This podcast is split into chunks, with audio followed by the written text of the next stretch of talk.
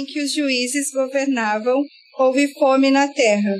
Por isso, um homem de Belém de Judá foi morar por um tempo na terra de Moabe com sua mulher e os dois filhos. O nome do homem era Elimeleque. Sua mulher Noemi e Malom e Quilion os nomes de seus dois filhos. Eles eram Efrateus de Belém de Judá. Ao chegar à terra de Moabe, permaneceram ali. Então Elimeleque, marido de Noemi, morreu, e ela ficou sozinha com os dois filhos.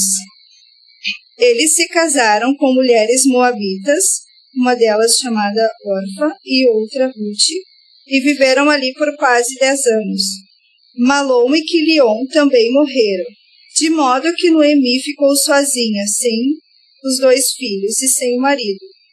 Quando Noemi ouviu falar que o Senhor havia visitado o seu povo, dando-lhe alimento, decidiu deixar a terra de Moabe e voltar com as noras para sua terra. Então ela pediu do lugar em que havia morado com suas duas netas, uh, noras, enquanto voltavam à terra de Judá. Noemi disse, disse às suas noras: Ide, voltai cada uma para a casa de sua mãe, e o Senhor seja bondoso convosco, assim como fostes bondosas com os que faleceram e também comigo. Queira o Senhor que cada uma de vós encontre segurança na casa de outro marido. Mas quando as beijou, elas começaram a chorar em voz alta e lhes disseram: Sem dúvida voltaremos contigo para o teu povo. Mas Noemi respondeu: Voltai, minhas filhas porque, vir, porque viríeis comigo? Poderia eu ainda ter filhos para lhes dar como maridos? Voltai, minhas filhas, ide, pois já estou velha demais para me casar. Ainda que eu dissesse que há esperança e me casasse essa noite e depois tivesse filhos, por acaso estaríeis a esperar até que eles crescessem? Esperaríeis por eles sem se casar? Não, minhas filhas, a minha amargura é maior do que a vossa, pois a mão do Senhor se voltou contra mim. Então elas começaram novamente a chorar em voz alta. Em seguida, Orfa despediu-se de sua sogra com um beijo, mas Ruth permaneceu com ela. Noemi lhe disse: A tua concunhada está voltando para o seu povo e para seus deuses. Volta também com ela, mas Ruth respondeu: Não insistas comigo para que te abandone e, te, e deixe de seguir-te, pois aonde quer que fores, irei também. E onde quer que ficares, ali ficarei. O teu povo será o meu povo, e o teu Deus será o meu Deus. Onde quer que morreres, ali também morrerei e serei sepultada. Porque o, o que o Senhor me castigue, se outra coisa que não seja a morte me separar de ti. Quando Noemi viu que Ruth estava inteiramente decidida a ir com ela, não se opôs mais. Assim as duas prosseguiram e chegaram a Belém. Quando entraram na cidade, houve ali um certo alvoroço por causa delas. E as mulheres perguntavam: Será que esta é Noemi? Mas ela lhes, respondeu: Não me, chame, não me chameis de Noemi, mas sim Mara, pois o Todo-Poderoso tornou minha vida muito amarga. Na fartura parti, mas o Senhor me trouxe de volta, de mãos vazias. Por que me chamais Noemi? Visto que o Senhor se colocou contra mim e o Todo-Poderoso me afligiu? E assim, e foi assim que Noemi voltou de Moabe com sua nora Ruth, a Moabita. Elas chegaram a Belém no início da colheita da cevada. Amém. Obrigado, Daniel.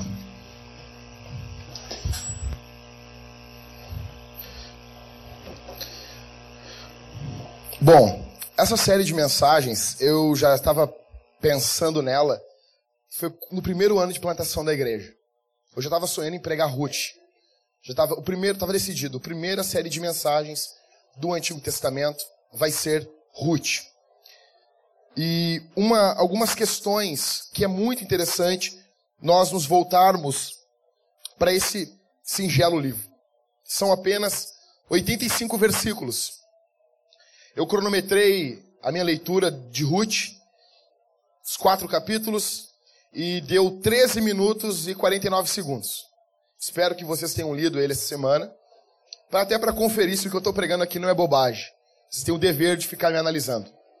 Outra coisa, uh, interessante nesse, nesse, nesse livro é que é um romance. É um romance fantástico e nós temos algumas coisas para aprender, tá? Talvez vocês que vieram aqui hoje pela primeira vez uh, ou já congregam aqui conosco e têm passado por diversas dificuldades, diversas angústias e tristezas, coisas que fazem às vezes parte da nossa vida e às vezes nós não encontramos uma uma palavra de Deus no mundo moderno, ou nós só vemos pregadores falando de dinheiro, ou nós só vemos pregadores falando contra esses pregadores que falam de dinheiro. E a gente acaba não tendo para onde correr. E a nossa vida não é feita só de embate. A nossa vida não é feita só de luta, de beligerância, de guerra. É muito bom brigar. É muito bom defender a verdade, mas nós somos gente, nós somos alma. Nós passamos por diversas coisas e nos voltarmos nesse momento para o livro de Ruth, nessas seis semanas, vai ser algo fantástico, tá bom?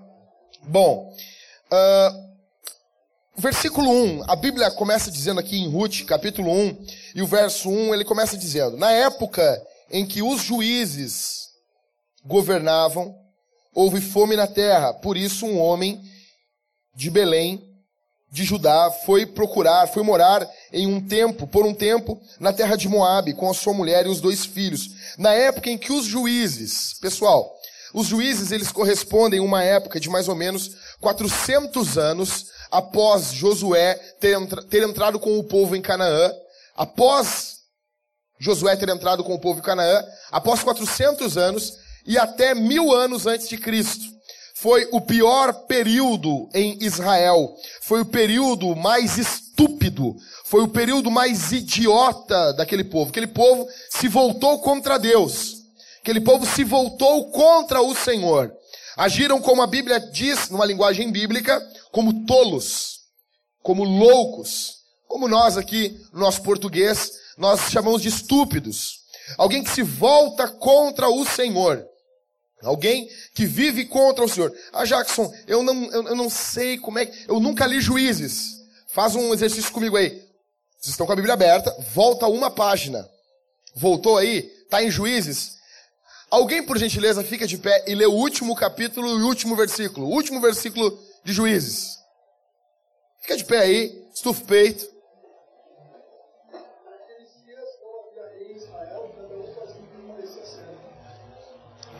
Ou seja, obrigado, Robertson. Ou, ou seja, era um período, era um período terrível.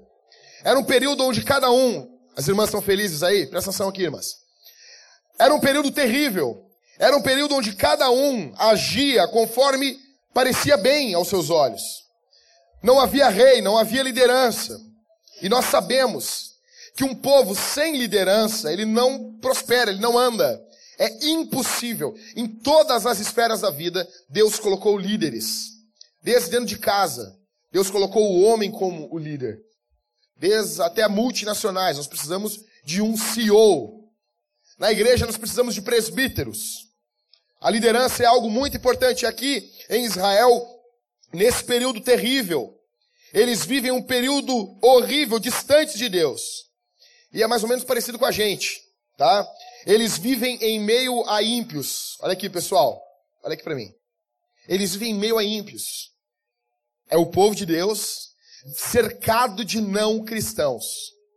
E aqueles não cristãos, eles tinham deuses e eles tinham muita tendência a pecados sexuais. Lê em casa o livro de Juízes e vocês vão ver como eles tinham tendência a cair em pecados sexuais. Parece nós vivendo aqui em Porto Alegre nos dias de hoje. É mesmo, mais ou menos o período dos juízes.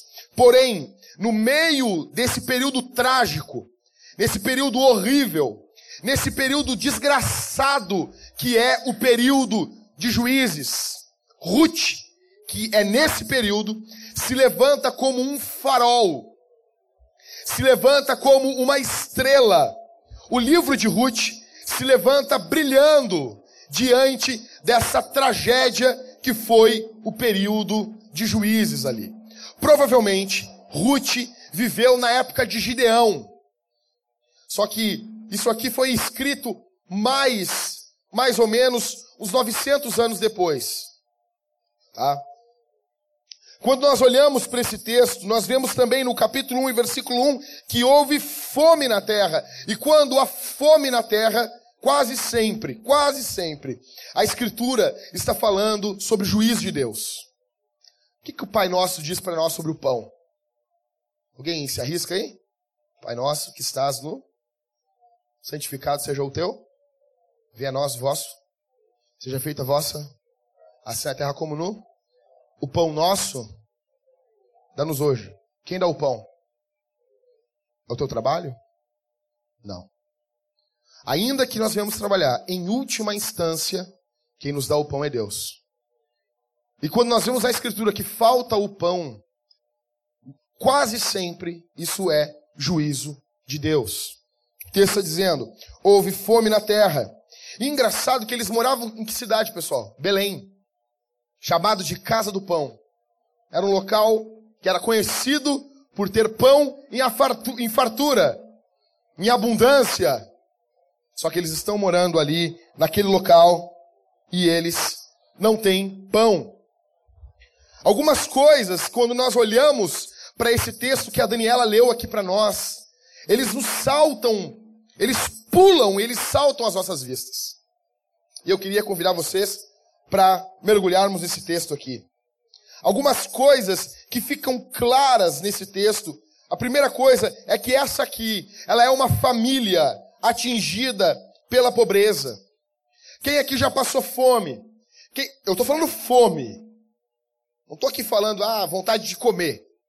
Eu estava conversando com o Romulo esses dias, né? Eu sou da tese que a gente nunca, eu nunca senti fome. Senti vontade de comer. Se quiser me levar hoje, dia do pastor, para comer aí um, uma pizza, vou ficar feliz. Né? Vou, não vou ficar brabo. Mas eu sinto vontade de comer. Ei, são 110 quilos, né, Romo? Não é assim. Né? Tem que sustentar isso aqui, né? Deus o livre emagrecer. Nem mais, eu fico, eu luto para não emagrecer, mas me esforço. Thalita sabe o esforço lá em casa que eu faço. Então, esse povo está afligido pela fome. A coisa mais básica da vida, que é comer. E é bom, né, Maico? É bom, né? O, o, o Juliano me mandou essa semana um vídeo com os caras jogando rugby. E ele disse, vamos montar um time com aquela galera peso pesado lá da igreja, time de rugby. Te mata todo mundo. Não foi assim? Como é que falou isso aí? Como é que falou? Ah, galera miúda, galera magra, magra.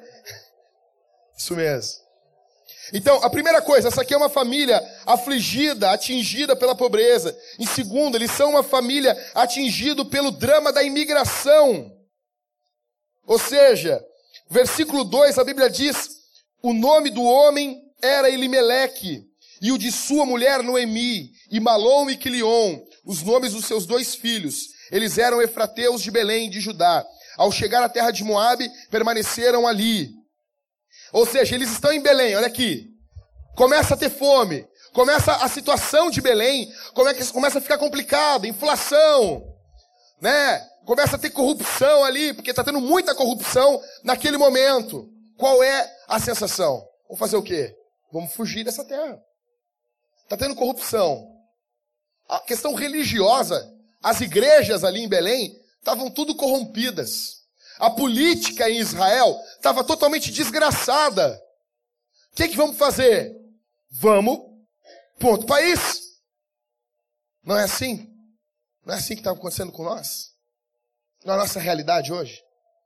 E Elimeleque, um homem que era para ser responsável, para cuidar, para amar, o pai de família.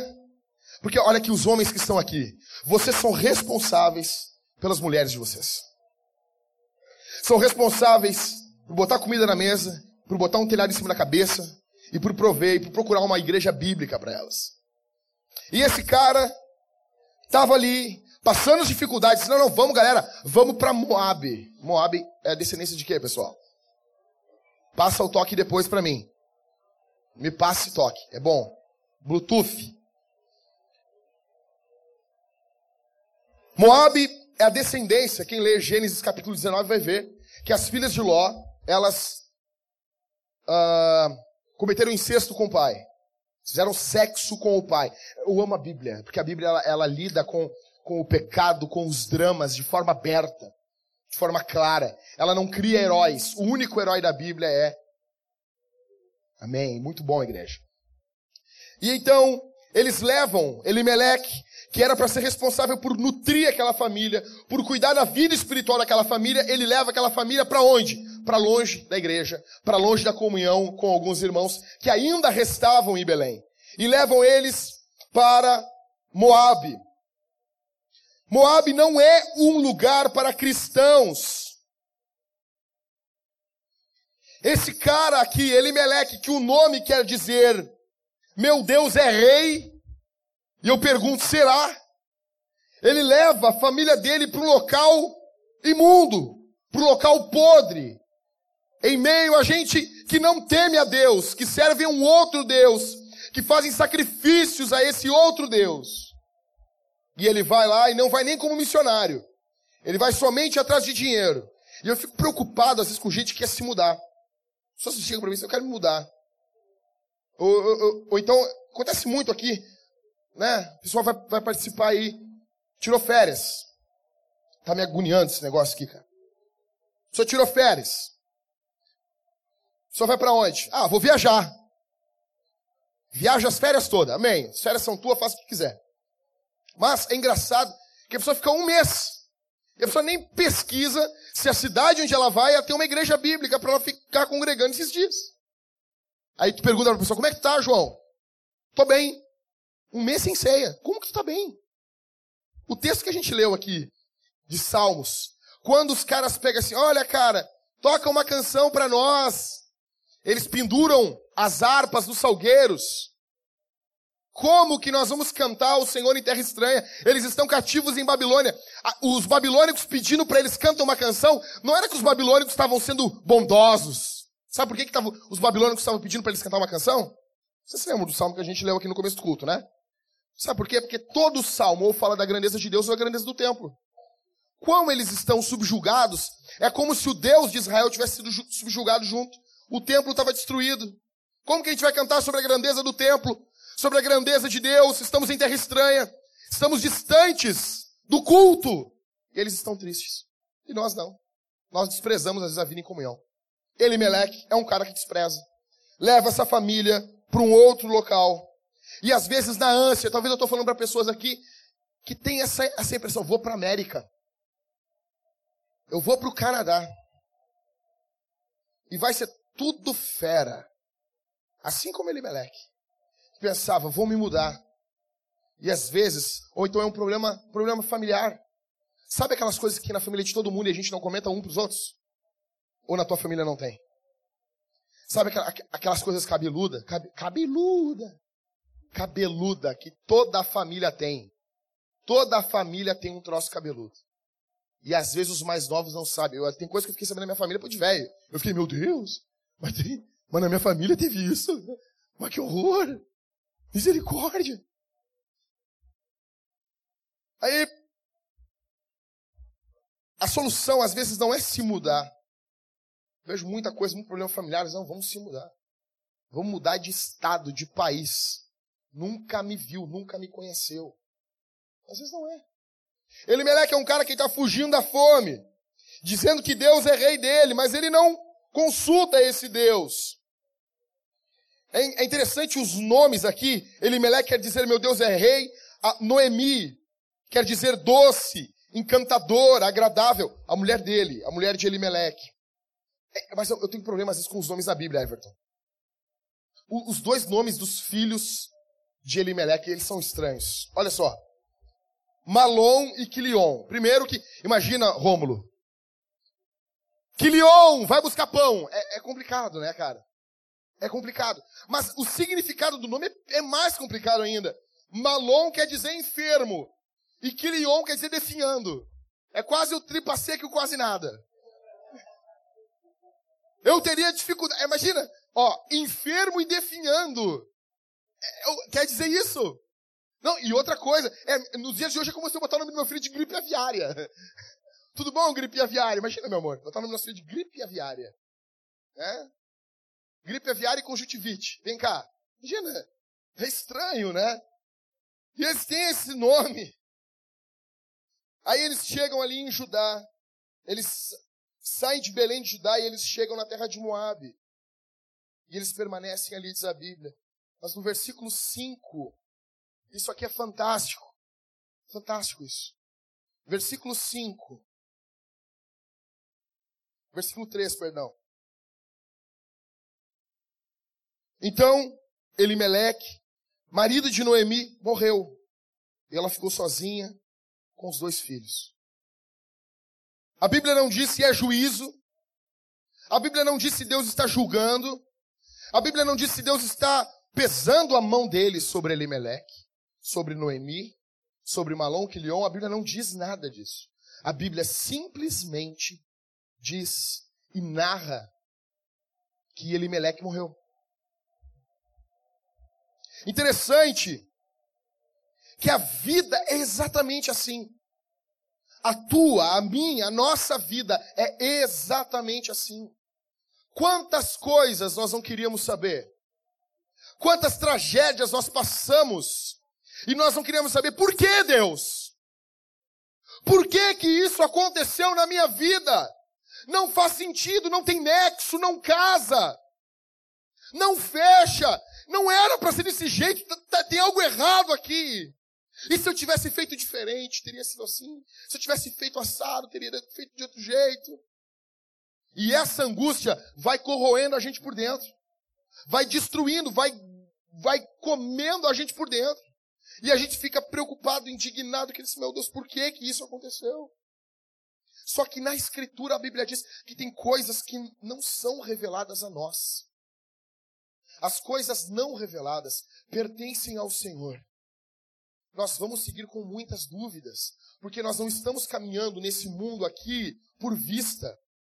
Nós estamos caminhando nesse mundo por fé. E nós cremos que Deus é bom.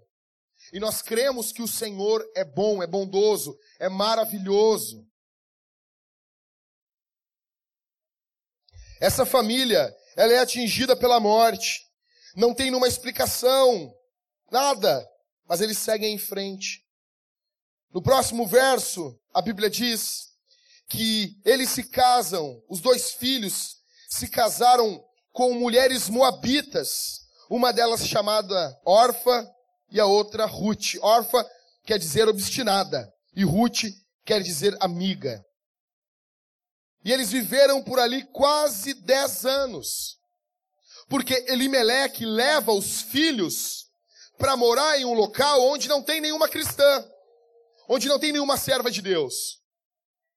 Por que, que eu falo para os homens aqui que nós temos que batalhar pela igreja? Sabe por quê, Jorge? Sabe por quê? Porque o teu filho vai crescer.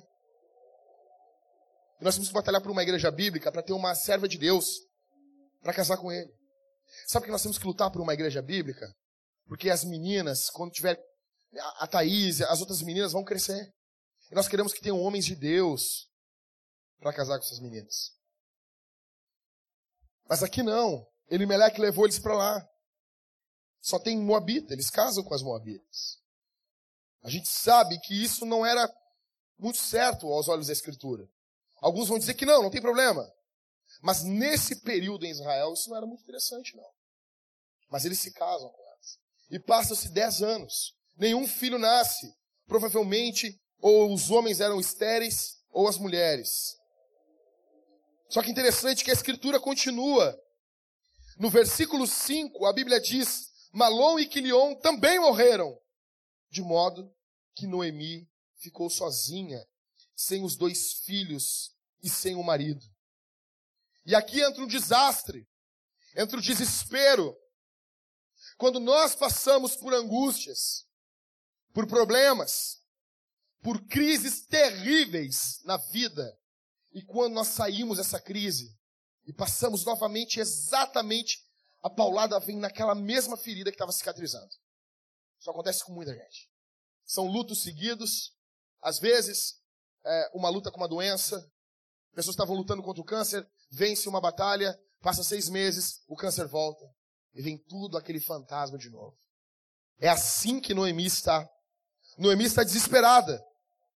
Noemi está apavorada porque ela sai de Belém, ela tinha as amigas dela em Belém. Ela tinha pouco, mas ela tinha alguma coisa. Em Belém ela tinha um marido, em Belém ela tinha dois filhos. E ela sai, ela abre mão da casa dela, ela abre mão da língua dela e ela vai para um outro lugar. Chegando lá, ela perde o marido.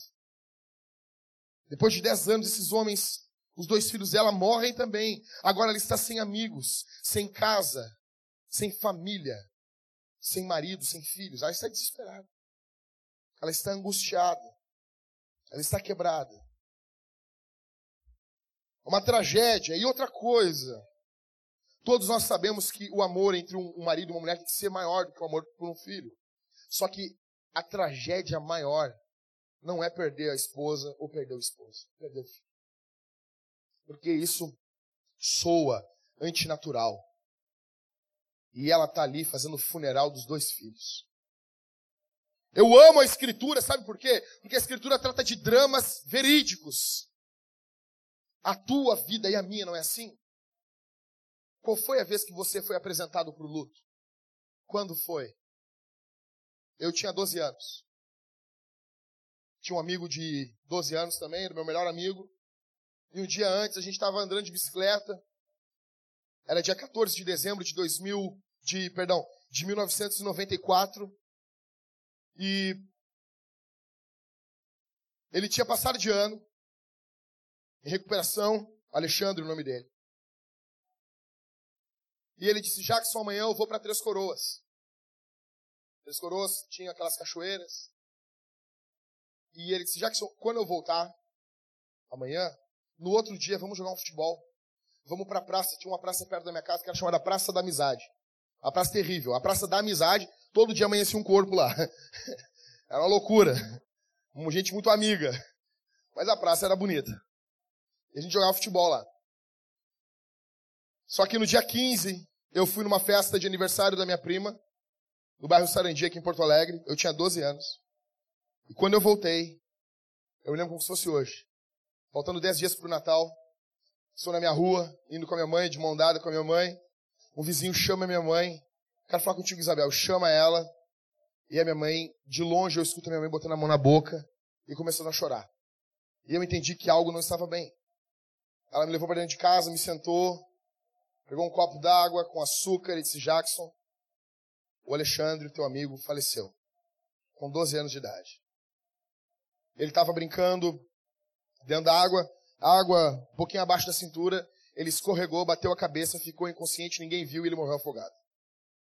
Assim, de forma tola, de forma rápida. E no dia que era para estar jogando futebol com ele, eu estava no cemitério velando o corpo dele. A nossa vida, ela é lotada de desastres. E o que está acontecendo aqui com Noemi é um desastre. É terrível. E ela está desesperada no versículo 6, a Bíblia diz: Quando Noemi ouviu falar que o Senhor havia visitado o seu povo, dando-lhe alimento, decidiu deixar a terra de Moab e voltar com as noras para a sua terra. Olha aqui para mim. Talvez a tua vida, e com certeza não está do jeito que tu quer. Talvez tem pessoas no nosso meio passando por verdadeiros infernos, problemas terríveis. Eu quero, eu vou ler uma frase aqui, eu quero que você preste bem atenção nela. É uma frase de um poema. Um cristão escreveu isso. Por trás de uma providência carrancuda esconde-se um rosto sorridente. Por trás de uma providência carrancuda esconde-se o rosto sorridente de Deus. Essa providência é terrível na vida dela. Porém, no versículo 6, brota um fiozinho de esperança. Porque ela diz, o texto diz que o Senhor havia visitado o seu povo. O Senhor, aquele, como diz a Escritura, aquele que fere é aquele que sara. Aquele que permite, aquele que dirige as nossas vidas. A nossa vida não fica para sempre num poço, para sempre num buraco, para sempre acabada ali. Não. Olha aqui para mim, todo o poço tem um fundo. Poços possuem fundo. Toda tragédia, ela tem um fim. Toda crise, ela tem um fim. Todas as nuvens negras escondem um céu azul. A gente foi voar agora para o Rio de Janeiro o Rodrigo, o Rômulo e eu. E o Rômulo é narrador. O Rômulo, ele entra no avião e eu não quero falar sobre que eu tô no avião. Eu, na minha cabeça eu tô, eu tô dentro de um, um, de um ônibus no interior, andando numa rua esburacada. Eu fecho a janela, e eu quero conversar, e o Rodrigo, ele, ele entende isso aí, ele entra meio na onda ali, né? Na minha, ah, e o Rodrigo, tá eu e o Rodrigo ali, daí o Rômulo começa assim, ô Michael, Ó, olha só, olha só. Agora é ruim, ó. Ó, essa sensação. Meu, isso é horrível. Eu. Para, narrador. Não precisa narrar. E eu falava para ele, ô narrador, fica quieto, Galvão Bueno. Não, quem te trouxe aqui? E ele, ó, ó, agora, agora vai dar um frio na barriga, ó, ó, olha só, olha só, olha, ó, cara, essa parte fico nervoso. Cala a boca. Mas é engraçado que quando o avião decola, cara, a perspectiva que a gente tem é totalmente diferente. Pode estar chovendo o mundo. Pode estar as nuvens mais negras, mas quando a gente passa das nuvens, o céu está lindo. E como diz o John Piper, as nuvens negras que pairam sobre o povo de Deus, elas um dia irão romper em bênção sobre o povo. E acima dessas nuvens está o rosto sorridente e alegre e bondoso de Deus. Então, começa a ter um fiozinho de esperança. E aqui eu queria falar para vocês bem rápido sobre a mão de Deus. A mão invisível da providência de Deus. Nós temos duas formas de, de ver o agir de Deus. Uma são os milagres. Né? As coisas assim, nós, oh, meu Deus, eu quero ver um milagre. Né? Ah, quem é que foi curado de uma frieira aqui? Levanta a mão. O cara tinha flatulência, foi curado, glória a Deus. Amém. E a galera feliz da vida, né? O Everton precisa disso, Mariane. Meu Deus do céu. Bom, então, pessoal, isso são milagres visíveis. Porém, a providência, ou eu amo esse termo, a divina providência, e botar o nome, esse nome no hospital, achei lindo isso. A divina providência.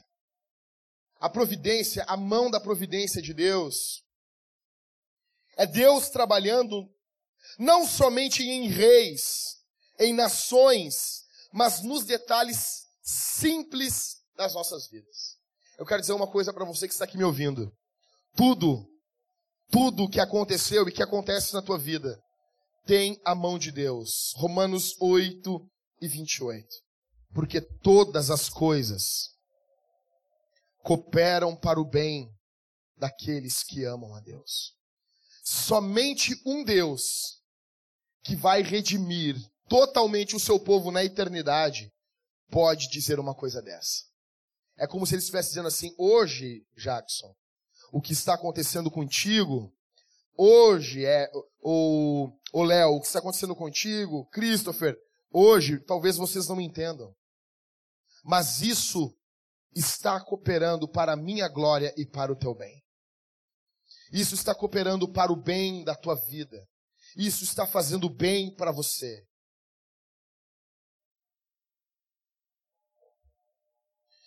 do versículo 6 ao versículo 14, a gente tem uma despedida muito triste.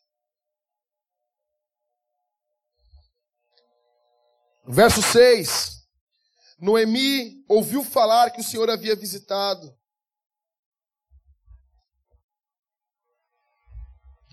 Havia visitado o seu povo, dando-lhe mantimento. Ela decidiu deixar a terra de Moabe e voltar com as noras para a sua terra.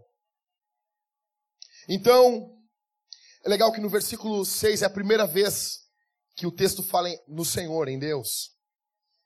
Então ela partiu do lugar em que havia morado com as duas noras, enquanto voltavam para a terra de Judá. Noemi disse às suas noras: Ide voltai, cada uma para a casa da sua mãe. O Senhor seja bondoso convosco. Noemi já está orando.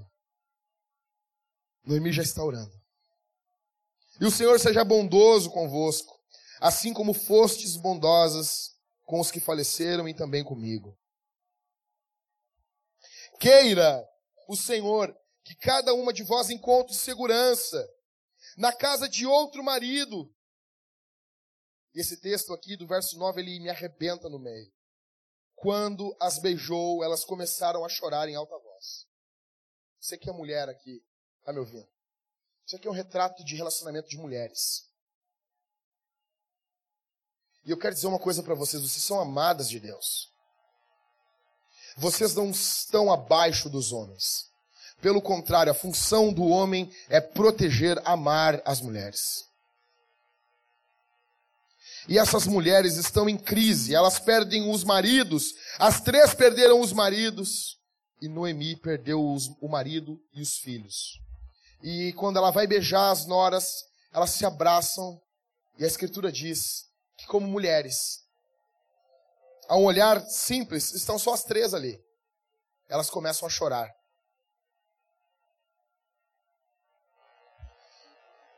Choro, tristeza, angústia. No versículo 13,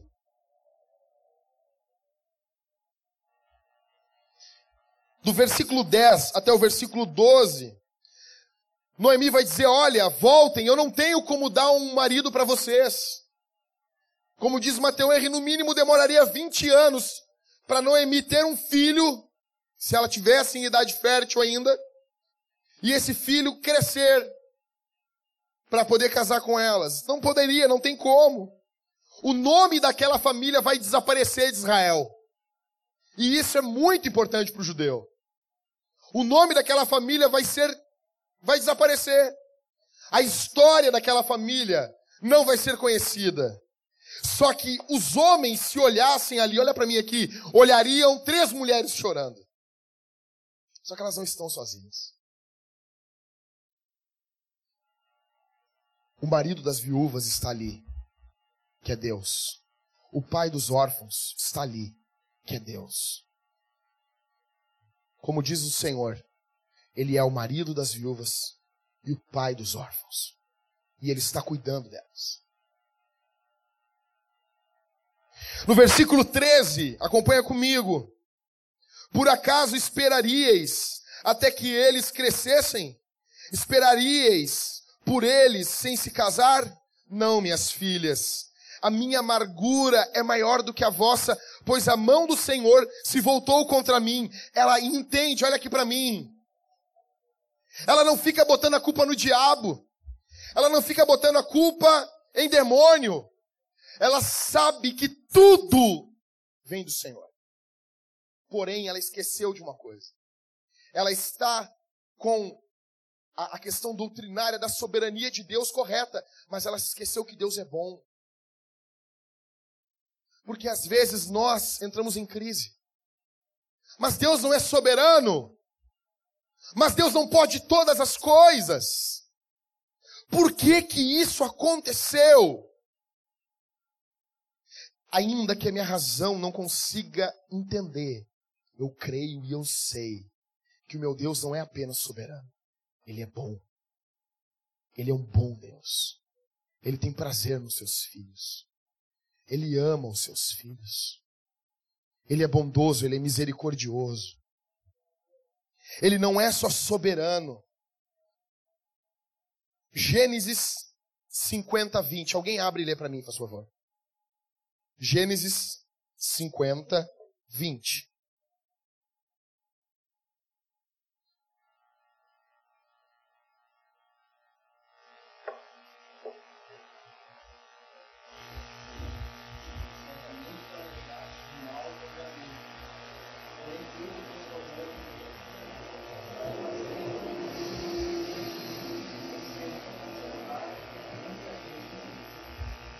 Aí é José falando para os irmãos. Os irmãos vendem ele. Os irmãos tramam o mal contra ele. Os irmãos vendem ele para o Egito. Ele perde a infância dele.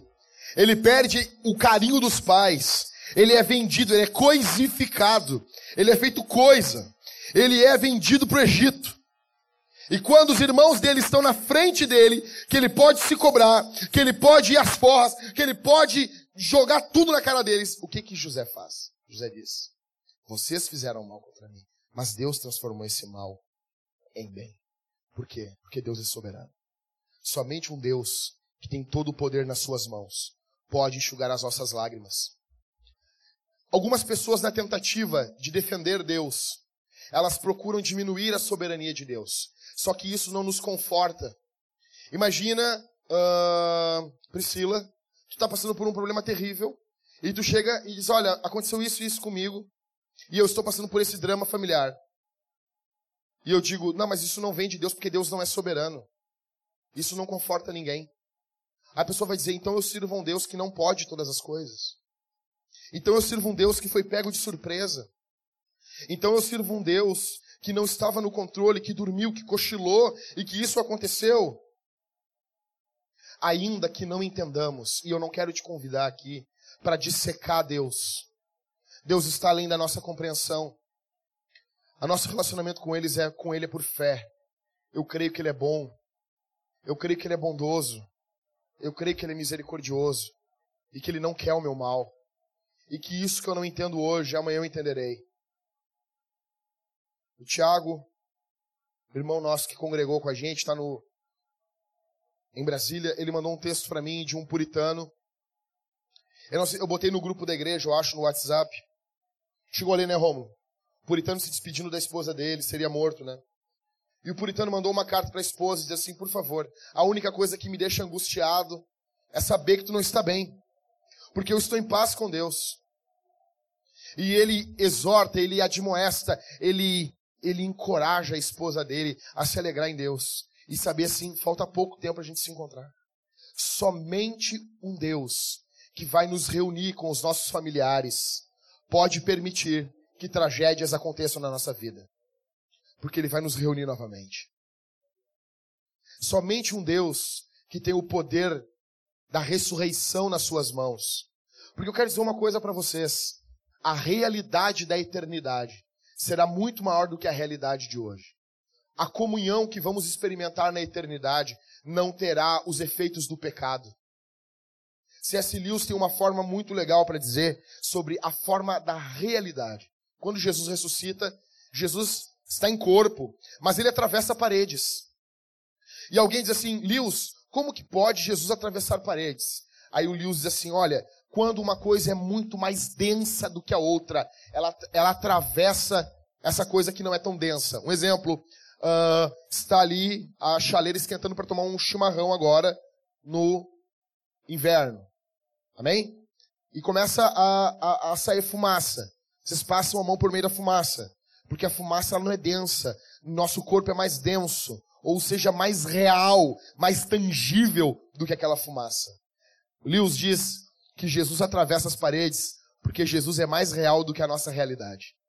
Ou seja, a Bíblia diz que nós seremos como Ele é na eternidade. A realidade que teremos, que iremos experimentar na eternidade, será muito maior do que essa. Então, ainda que quando eu penso em um mundo sem a minha amada esposa, eu só de pensar nisso eu me entristeço. Mas eu sei que nós passaremos a eternidade juntos e que os efeitos do pecado, que às vezes tentam atacar o nosso casamento, na eternidade não estarão lá. E eu experimentarei uma comunhão com ela maior do que eu experimento hoje. Deus não é só soberano, Deus é bom. No meio da tragédia, no meio das nossas lágrimas, enquanto você está chorando, você pode dizer: Deus, o Senhor é bom. Eu sei por fé. Eu sei que o Senhor está cuidando de mim no meio dessas nuvens negras.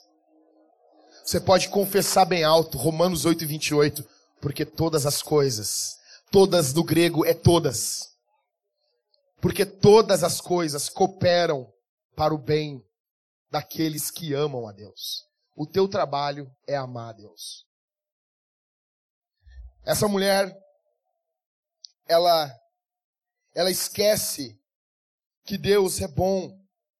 Tem um termo que os puritanos usavam que eu gosto muito, que é a aflição santificadora. Os puritanos usavam esse termo, se não me engano é o John Flávio, ele usava esse termo da aflição santificadora. Deus, depois do pecado, Deus usa as nossas aflições para fazer bem para nós. Para nos fazer bem. A Bíblia diz que Deus ama, o Pai ama e corrige todos os filhos que Ele ama.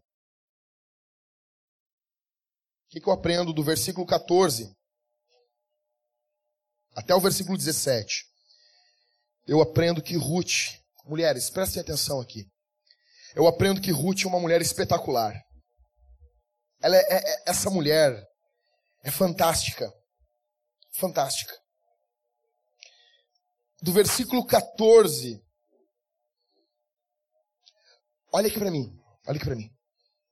Qual é o Deus que Noemi, sogra de Ruth, está apresentando para Ruth? Um Deus mau.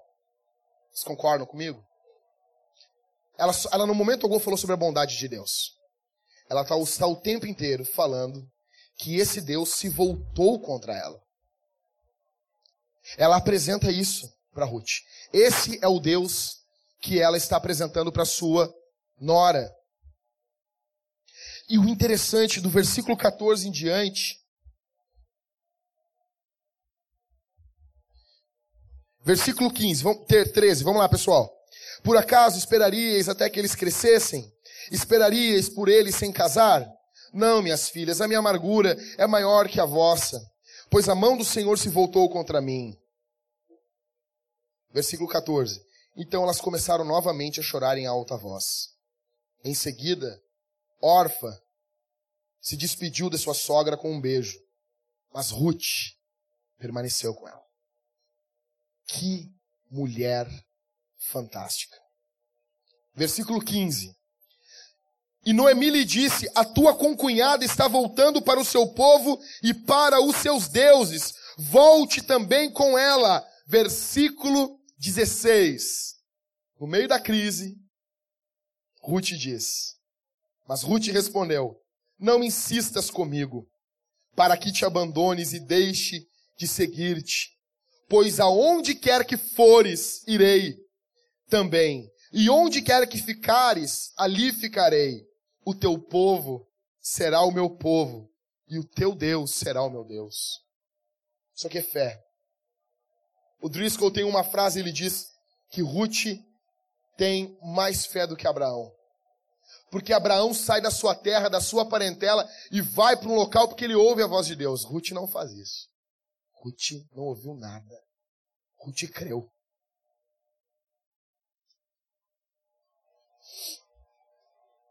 Interessante que Noemi está dizendo: esse Deus se voltou contra mim, e Ruth está dizendo: eu quero esse Deus, porque eu sei que Ele é bom. Ele é um bom Deus. Esse Deus que fez tudo isso com a gente, eu quero Ele para mim. Eu quero Ele para ser o meu Deus. Fé. Ruth é uma crente. Ruth é uma cristã. Ela abraça o Deus de Noemi ela confia nesse Deus. No meio das densas trevas, ela consegue enxergar bondade em Deus. Piper diz que Ruth é uma mulher ideal de Deus. E ele diz por quê? Ela tem uma fé que enxerga além das amarguras e dos reveses do presente. Ela tem uma liberdade em relação às seguranças e aos confortos do mundo. Ela tem coragem para se aventurar no desconhecido e no estranho, e ela tem compromisso radical aos relacionamentos designados por Deus. Piper argumenta que Ruth é a personificação da mulher de Provérbios 31. E eu concordo com ele. Nós dois, Rômulo, concordamos com isso. Eu e o Piper concordamos com isso. Interessante que todos nós temos duas famílias nesse mundo. A família de nascimento e a família de novo nascimento. Ruth, quando tem que optar por um ou por outro, ela fica com a família do novo nascimento. Ela fica com a igreja. Ela segue. Esse relacionamento das duas é marcado por um amor que é mais importante do que as coisas, por um amor que não desiste diante das dificuldades, um amor que está disposto a fazer novas caminhadas, assumir novos compromissos, uma aliança que não pode ser quebrada. Interessante que a aliança que Ruth faz com Noemi é mais forte do que uma aliança de casamento, porque a aliança de casamento quebra com a morte. Morreu, acabou. Só que Noemi, Ruth está dizendo outra coisa. Ruth está dizendo assim: aonde tu fores, eu irei. E aonde, como é que é? Aonde quer que fores, irei. Também onde quer que ficares, ficarei. O teu povo será o meu povo, o teu Deus será o meu Deus. Verso 17: Onde quer que morreres, ali também morrerei e serei sepultada. Ela está dizendo: ainda que tu morra quando nós estivermos lá em Judá, eu nunca mais voltarei para Moab. É um caminho de ida, não tem volta. Eu estou fazendo uma aliança contigo que é mais forte do que a morte. Você está entendendo o que é isso? Essa mulher é fantástica. Aí elas chegam em Belém. Versículo 18: Quando Noemi viu que Ruth estava inteiramente decidida a ir com ela, elas têm comunhão, Ruth é amiga dela. Num período hoje onde as amizades não valem nada. Nós temos um exemplo bíblico do que uma amizade pode representar. Ruth segue junto com ela. As duas, versículo 19, as duas prosseguiram e chegaram a Belém. Quando entraram na cidade, houve ali certo alvoroço por causa delas. E as mulheres perguntavam: será que esta é Noemi? Eram as amigas de Noemi. É muito tempo.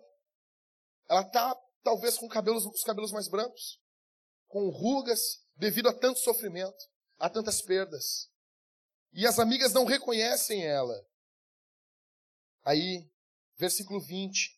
Mas ela respondeu: Não me chames Noemi, que quer dizer dócil, gentil, encantadora, mas me chamem de Mara, ou que quer dizer amarga, pois o Todo-Poderoso tornou a minha vida muito amarga. Ela está lamentando ela está se dirigindo a Deus, ela está amarga ainda, magoada, se sentindo traída por Deus. Ela está mergulhada em uma situação tão terrível. Ela diz: Deus tirou tudo de mim, e ela não vê a bênção de Deus que aquela nora é. Ela está tão olhando tanto para o problema, para as angústias, para as tristezas da vida, que ela não olha para o lado, ela está com a cabeça baixa, e ela não olha para o lado e não vê que Ruth, essa mulher fantástica, está do lado dela. Porque Orfa e Ruth tomaram a posição que tomaram pela mesma razão. Por que, que Orfa vai embora? Por quê? Porque Noemi não tem mais filhos. Por que, que Ruth fica com Noemi? Porque Noemi não tem mais filhos. A razão pela qual faz Orfa ir embora é a mesma razão que faz Ruth ficar. Isso acontece muito com a gente. Quando estamos passando por, por, por, como diziam os puritanos, por noites escuras da alma, nós temos a tendência a não valorizar o que a gente já tem. Ou seja, estou lá no enterro da minha avó. Crise terrível. Terrível. Uma mulher vibrante, uma mulher fantástica, nova, teve câncer e faleceu. Qual a tendência? Nós, nós passamos por luto, por tristeza, mas às vezes a gente não levanta a cabeça e não olha quem está com a gente. Quem o Senhor não levou. E eu me lembro de passar a enxergar a vida de outra forma. E ainda que nós venhamos sofrer e chorar pelaquilo que a gente perde, a gente tem que valorizar por aquilo que Deus não nos levou. A mão do Senhor está afligindo aqui nesse momento? Sim. Mas a mão do Senhor nesse momento de aflição está sendo bondosa. Está deixando Ruth, essa mulher fantástica junto com Noemi.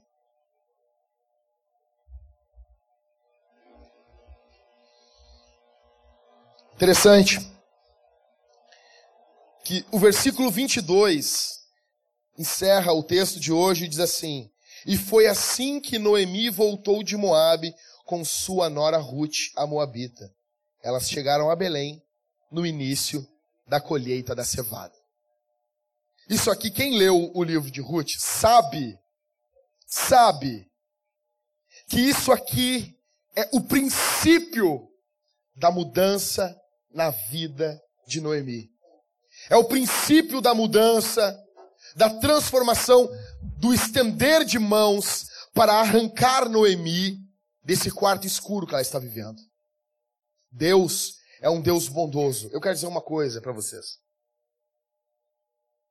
A gente, quem aqui abraçou a fé reformada em menos de cinco anos? Só vocês? São mais reformados mais cedo? Pessoal, levanta a mão de verdade. Quem abraçou a fé reformada em menos de cinco anos? Beleza, obrigado. O cara, quando abraça a fé reformada, ele passa a exaltar, às vezes, coisas que ele não exaltava na Escritura: soberania de Deus, juízo, justiça, poder. E às vezes a gente fica numa crise quando envolve palavras como bênção, prosperidade, amor, graça, milagre, sendo que tudo isso são palavras bíblicas. Eu quero dizer para vocês, calvinistas, que o teu Deus é bom, que o teu Deus é bondoso, que o teu Deus é misericordioso, que o seu amor dura para sempre, que Deus não tem prazer em afligir os seus filhos, que essas correções, que essas perdas acontecem também porque o pecado entrou no mundo. E quando nós perdemos alguém, eu tenho que me lembrar: sou filho de Adão. E a morte reina no nosso mundo. Mas vai chegar um dia. Eu terminei a leitura de Apocalipse, terminei minha leitura bíblica, um estudo que eu estava fazendo há mais de quatro anos na Bíblia. E eu terminei semana retrasada. Não, não. De, uh, antes de ontem. E eu li Apocalipse todo numa sentada, estudando ele. E eu lendo Apocalipse, eu vendo e o Senhor os enxugará dos olhos toda lágrima, e o Senhor será o Deus deles, e eles serão o povo do Senhor, estarão ali toda a tribo, língua, nação, mostrando a diversidade cultural na eternidade. E eu disse, meu Deus, quando que esse dia vai chegar? Quando que esse dia maravilhoso vai chegar? O nosso Deus, calvinistas, ele não é só soberano, ele é bom. Ele tem prazer em abençoar os seus filhos no meio da luta, no meio dessa noite escura da alma, lembre-se: o teu Deus não é só soberano, ele é bom, ele é bondoso, ele é misericordioso. Jesus nos ensinou a chamar ele de como? Pai. Não paizinho, né? Paizinho. Não. Não, já eu já tinha visto um estudo na internet, agora a Bianca compartilhou uma pregação do Franklin Ferreira que sepultou de vez essa concepção Ana Paula Valdiana, quase falei um negócio aqui, Ana Paula Valdiana, de paizinho. Pai meu, papai. Não. O pai ali, aba, aquela palavra ali, ela dá uma ideia de um relacionamento maduro com Deus. Mas é pai. Mas mesmo assim ele é pai. A gente começa a oração do Pai Nosso como? Pai nosso que estás no céu. Ele é Pai.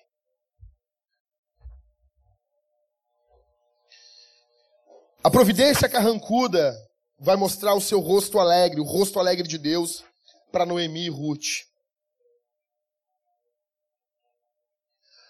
Olha aqui para mim. Quando Noemi, quando Ruth abraça esse Deus, ela vai com ele até o fim. Ela se junta com os judeus.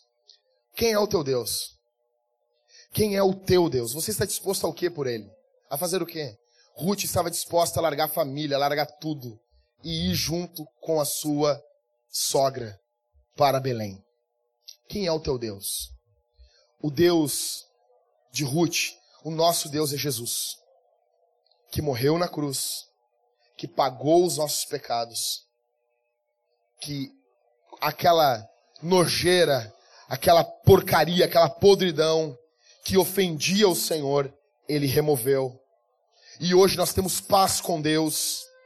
E hoje, diante das amarguras da vida, das tristezas da vida, nós temos paz em meio à tormenta. Ou como dizia aquela canção antiga, paz no vale.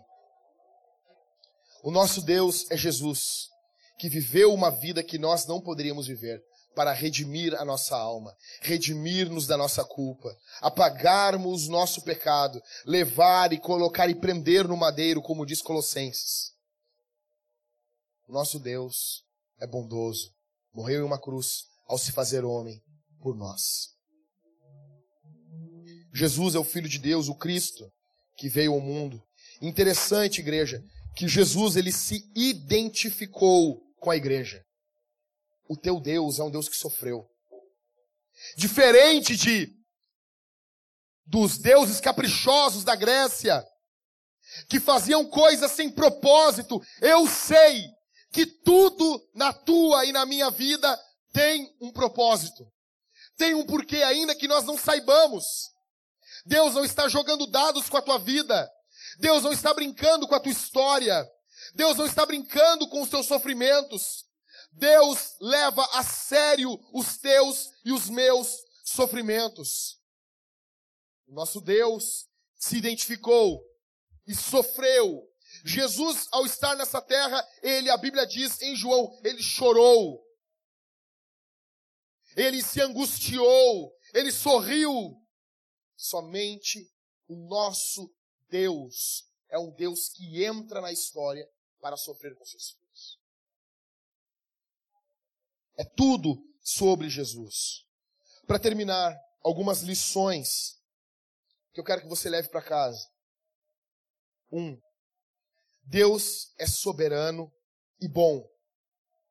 Deus é soberano e bom. Como diz John Piper, a soberania de Deus se estende do Congresso até a tua cozinha. Amém? Deus é soberano, mas ele também é bom. E isso não é por entendimento, às vezes, onde tudo fecha na minha vida. Tem um monte de coisa, meus irmãos, que eu não sei por que aconteceu na minha vida muitas coisas. Que eu ando por fé. E eu sei que Deus foi soberano diante daquela tragédia. Confie no teu Deus. Segundo, lembre-se da providência de Deus. Não sabemos. Olha aqui para mim, isso aqui eu falei para minha esposa hoje. Enquete rápida. Vocês acham que Elimeleque morreu por causa do juízo de Deus ou não? Alguém quer? Alguém se arrisca aqui? A gente não sabe. Só que tem um negócio, o Piper diz uma coisa fantástica, ele diz assim: digamos, digamos que o Elimeleque faleceu aqui por causa de um juízo de Deus, porque ele fez algo que desagradou muito a Deus. Digamos. Isso torna a atuação de Deus muito mais misericordiosa. Quer dizer, então, se Deus fez isso por juízo, que Deus usa os próprios juízos deles, dele, para o meu bem e para a minha alegria. E para a minha alegria. Não pense que por causa dos seus pecados passados, você perdeu as esperanças para o futuro. Não pense. Se alguém entrou aqui essa noite e disse assim, cara, Deus vai julgar minha vida. Deus vai pesar a mão sobre a minha vida, ainda que o Senhor venha fazer algo na tua vida. Esse juízo de Deus pode se reverter para o teu bem, porque o nosso Deus é tão bom que até o juízo dele é para o nosso bem.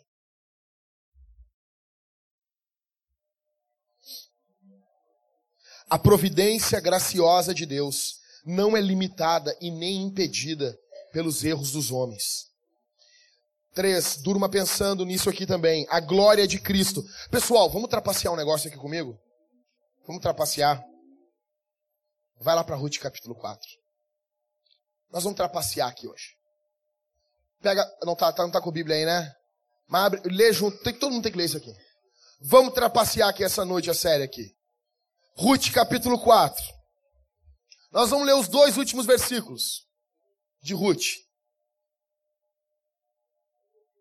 Salmão gerou Boaz. Boaz, vocês sabem que é quem vai redimir Ruth, que é quem vai casar com Ruth. Boaz gerou quem? Obed gerou quem? Gessé gerou quem? Ou seja, tudo o que está acontecendo na vida de Noemi e de Ruth é um conduzir de Deus no meio dessa tragédia toda para a glória de Cristo. Como, ah, Jackson, mas eu não entendo isso, cara. Então Deus avacalha com a minha vida para fazer o nome dele grande, bonitão? Não, cara. A glória de Cristo, a glória de Deus faz bem, traz alegria aos homens. Um exemplo, aquele cara que é cego e o pessoal fica lá, quem pecou? Foi os pais dele, foi ele. Sabe nos evangelhos aquele texto? Aí Jesus diz assim: não, ninguém pecou. Ele está assim para que se manifeste a glória de Deus. Aí, eu, uma vez eu falei, li isso para um cara, e o cara disse, bah, mas que Deus caprichoso esse. Eu disse, não, velho. A glória de Deus se manifestou na vida dele. Esse cara, se ele tivesse nascido sem ser cego, talvez ele nunca tivesse conhecido a glória de Deus e não teria se convertido. Mas por causa de tudo isso, desse revés da vida, a glória de Cristo se manifestou na vida dele. Ele conheceu a Deus, ele viu a glória de Deus e ele se converteu, se arrependeu dos seus pecados. Ou seja, tudo o que está acontecendo aqui em Ruth está culminando para a glória de Cristo. Por quê? Porque Boaz gera Obed, Obed gera Jessé, e Jessé gera Davi, e da descendência de Davi vem o Salvador do mundo. Jesus. A glória de Cristo. É nessa direção que tudo, olha aqui para mim, tudo o que, o que nós lemos aqui e o que vai acontecer daqui para frente, tudo está indo em direção à glória e ao bem de todos os salvos. Essa mulher, ela entra na linhagem de Jesus. As bênçãos do sangue de Cristo fluem para trás e para frente na história. As duas últimas coisas. Olhe para as coisas boas que Deus está fazendo na tua vida. Olhe. Talvez a tua vida está um caos, mas não existem poços sem fundo. Jesus, no meio dessa tribulação, no meio dessa tempestade, no meio disso, está sendo bondoso contigo. Reconheça, agradeça a Deus. Aproveite o que você tem. Você perdeu, mas você tem algo ainda. Louve a Deus por isso. Ame ao Senhor por isso também. Tribute louvores a Deus. A Bíblia chama de sacrifício de louvor. Sacrifício é aquilo que nos custa algo. Aquilo que custa algo para a gente. Sacrifique louvores a Deus. Em último, Deus não é inimigo dos seus filhos. Talvez você está sofrendo, passando por coisas terríveis, mas eu quero lembrar você no meio desse sofrimento, Deus não é inimigo dos seus filhos. Deus não está irritado, brabo, indignado com os seus filhos, com aqueles que são filhos de Deus. Deus não está irado. Toda a ira de Deus desce sobre Jesus na cruz do Calvário e hoje é aberta a porta da misericórdia sobre nós. Então tudo o que acontece em nossa vida, tudo é fruto de uma aflição santificadora para o nosso bem. E essa tragédia, que talvez você nunca entenda nessa vida, e eu também nunca entenda, porque tem coisas que eu não entendo, mas eu vivo a Deus, eu sigo a Deus por fé. Eu sei que um dia eu vou entender isso. E outra coisa, vai ter coisas que nem na eternidade nós entenderemos. Porque são coisas que são pensamentos muito altos, como disse o profeta Isaías. Assim como os céus são mais altos do que a terra, assim são os meus pensamentos, mais altos do que, vossos, do que os vossos pensamentos. Vamos ficar de pé, meus irmãos.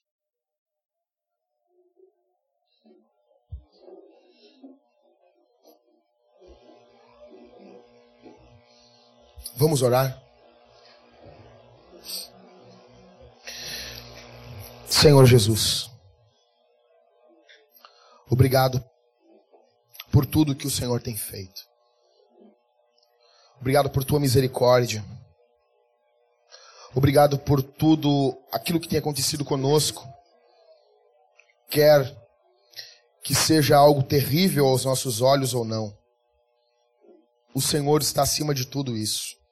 O Senhor é soberano, o Senhor reina, o Senhor governa. Se enquanto eu pregava aqui, Senhor, algum dos meus irmãos sentiram necessidades, angústia, se reportaram e se lembraram de coisas terríveis da sua vida, que o Senhor possa consolar eles, que o Senhor possa estender a sua mão sobre eles. Aqueles que amam a tua palavra, que sejam confortados pela tua palavra. Que a tua igreja que aqui está, Senhor Jesus, possa ser impactada pelo teu evangelho, que não somente nos conclama a pregarmos, mas também é consolo. Não somente nos chama para uma missão, mas também enxuga dos nossos olhos toda lágrima.